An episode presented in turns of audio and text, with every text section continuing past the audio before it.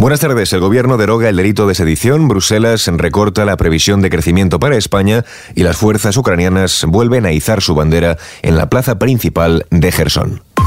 ISFM Noticias con Jorge Quiroga.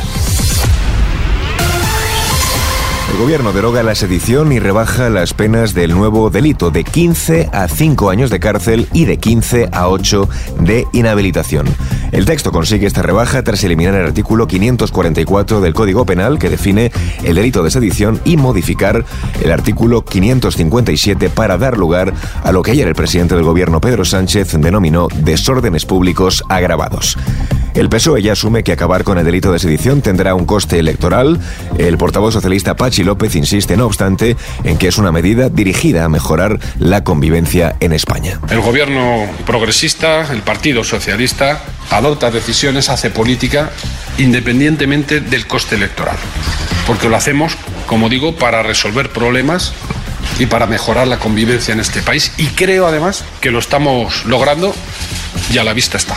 Este es el PSOE que sabe que está en política y que hace política para mejorar la vida de los ciudadanos y de las ciudadanas, aunque le cueste votos.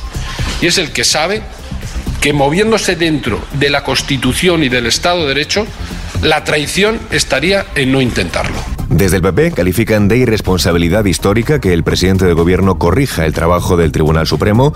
La secretaria general de los populares, Cuca Gamarra, acusado a Pedro Sánchez de poner una alfombra roja de impunidad a los líderes del procés. Estamos ante la alfombra roja de impunidad que quien es presidente del gobierno pone a aquellos que rompieron el orden constitucional en el año 2017 en nuestro país. En Ciudadanos van un paso más allá y piden una moción de censura contra Pedro Sánchez. La presidenta de Ciudadanos ha animado al líder popular a presentar la moción tras el anuncio del jefe del Ejecutivo. Esto es tan grave que en cualquier país normal, como mínimo, esto lo que provocaría es la presentación de una moción de censura por parte del líder de la oposición.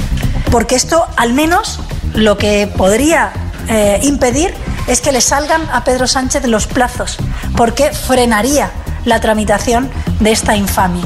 Por último, desde Unidas Podemos dejan entrever que el fin de la sedición favorecerá a Carles Puigdemont y a los demás políticos huidos de la justicia española. A partir de ahora, si se aprueba esta ley, nadie podrá ser acusado y juzgado por el delito de sedición, con lo cual saquen ustedes mismos las conclusiones pertinentes a esa nueva realidad. Ahora el Supremo tendrá que revisar la pena de inhabilitación de Junqueras cuando se elimine el delito de sedición. Al margen de esta noticia, Bruselas recorta al 1% la previsión de crecimiento de España en 2023. Además, la Comisión Europea reduce la inflación al 4,8%. Por otro lado, prevé que el crecimiento sea más robusto en 2024 gracias a la reactivación de la demanda interna y externa, ya que el PIB real crezca un 4,5% en 2022 antes de reducirse al 1% en 2023 y suba al 2% en 2024. En clave internacional, Ucrania recupera el control de Gerson, la bandera amarilla y azul vuelve a ondear en la ciudad tras el repliegue de más de 30.000 soldados al sur del río Dnieper. Eso sí, el Kremlin insiste en que Gerson sigue siendo ruso. Y terminamos en Madrid para hablar del estreno de un musical.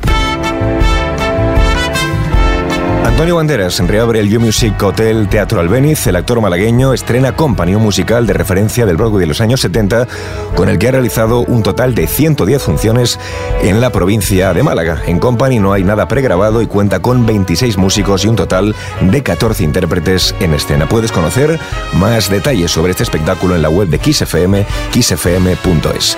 Con esto último lo dejamos. Más información en los boletines de XFM.